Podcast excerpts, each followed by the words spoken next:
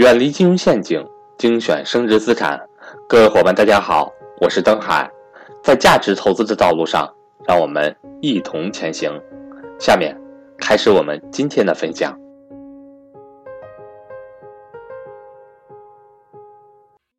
钱是赚不完的，但能亏得完。欢迎大家收听赵正宝讲投资。我们面向咱们的粉丝做宣传的时候啊，我们经常说。我说我们格局呢会教大家投资的一些方式方法，但是我们从来不鼓励大家炒股。很多人呢还是不理解啊，那你这个投资就涉及到了股票对吧？那提到股票呢，很多人就提到是炒股，所以很多人都不理解啊。这个地方我反复强调的。那我举一个通俗易懂的例子，让大家理解的更透彻一点啊。那中国呢曾经有一个富豪吧，比较有钱的人。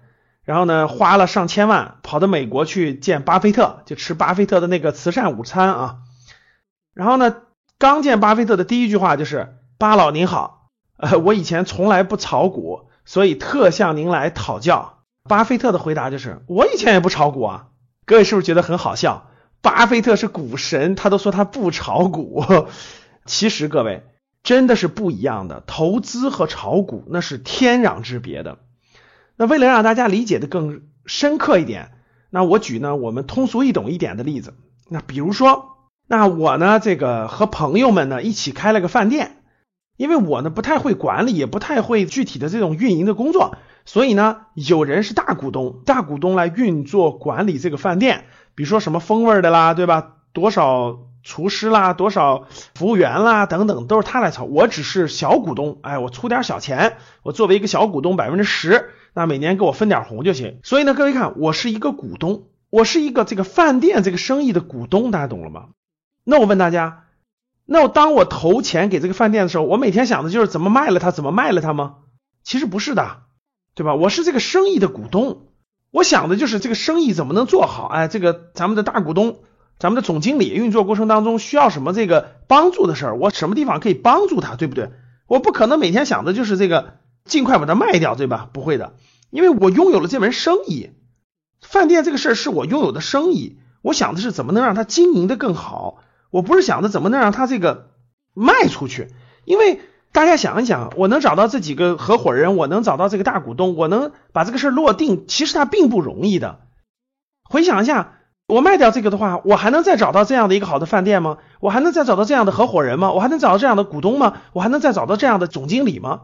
其实都是很难很难的事儿，对吧？所以呢，我是这公司的股份呢，我就是拥有这个生意，我拥有的是股权，所以我一般喜欢说股权这个字，不喜欢说股票这个字。我所投的这个饭店呢，把它当做了我自己的生意，我自己家的股权，所以我还来回折腾嘛，我不可能想的是卖了卖了，我从哪去找这些呢？所以呢，我就会踏踏实实的安心经营它。那如果这个饭店开了三年了啊，每年假设利润一百万。那有一年呢，突然遇到一个人呢，想买这个饭店啊，他出价非常合理，他愿意出五百万。哇，我们这个饭店呢，每年辛辛苦苦的经营，对吧？每一天都要迎客人，每天要卖出很多的面条，卖出很多的菜，我们一年才能赚一百万。但这个人呢，愿意买了，他一下出五年的钱，相当于呢，我们未来五年的收入提前变现了。哎，那我们核算完了，觉得很合适，对吧？那我们就愿意卖给他。我们可以去做别的嘛？我们有这个钱可以去做别的，或者我们另外找个地方开个饭店都可以。但这个呢，就是我们觉得合理，那我们就把它卖掉了。哎，这是投资，所以大家能理解了吧？就是我们是整个生意的股东。那什么叫做炒股呢？炒股就是，比如说同样以开这个饭店为例啊，这个人呢，他参与这个股东饭店的股东，他就没打算把它看作自己的生意，他就想的是我投一点啊，有人要的时候我就卖掉。所以他每天想都是有没有人要我的股份，有没有人要我的股份。举这个例子，还是这个饭店一年盈利一百万，但是他就不会看到这一百万的价值，他就想呢，有没有人要这股份？我又发现一个更好的赚钱的事儿，有没有人要？我要赶紧卖掉。你们其他股东愿不愿意要？那可能他很便宜就把这个卖掉了，因为他认为他又发现了个什么更赚钱的事儿。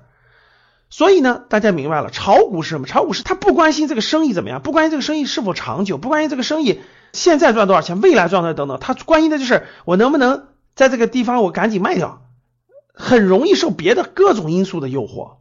假设这个饭店第一年、第二年不赚钱，那他就扛不住了。假设他投了十万块钱，他就想着，啊，有没有人十二万就行，我十一万就愿意卖。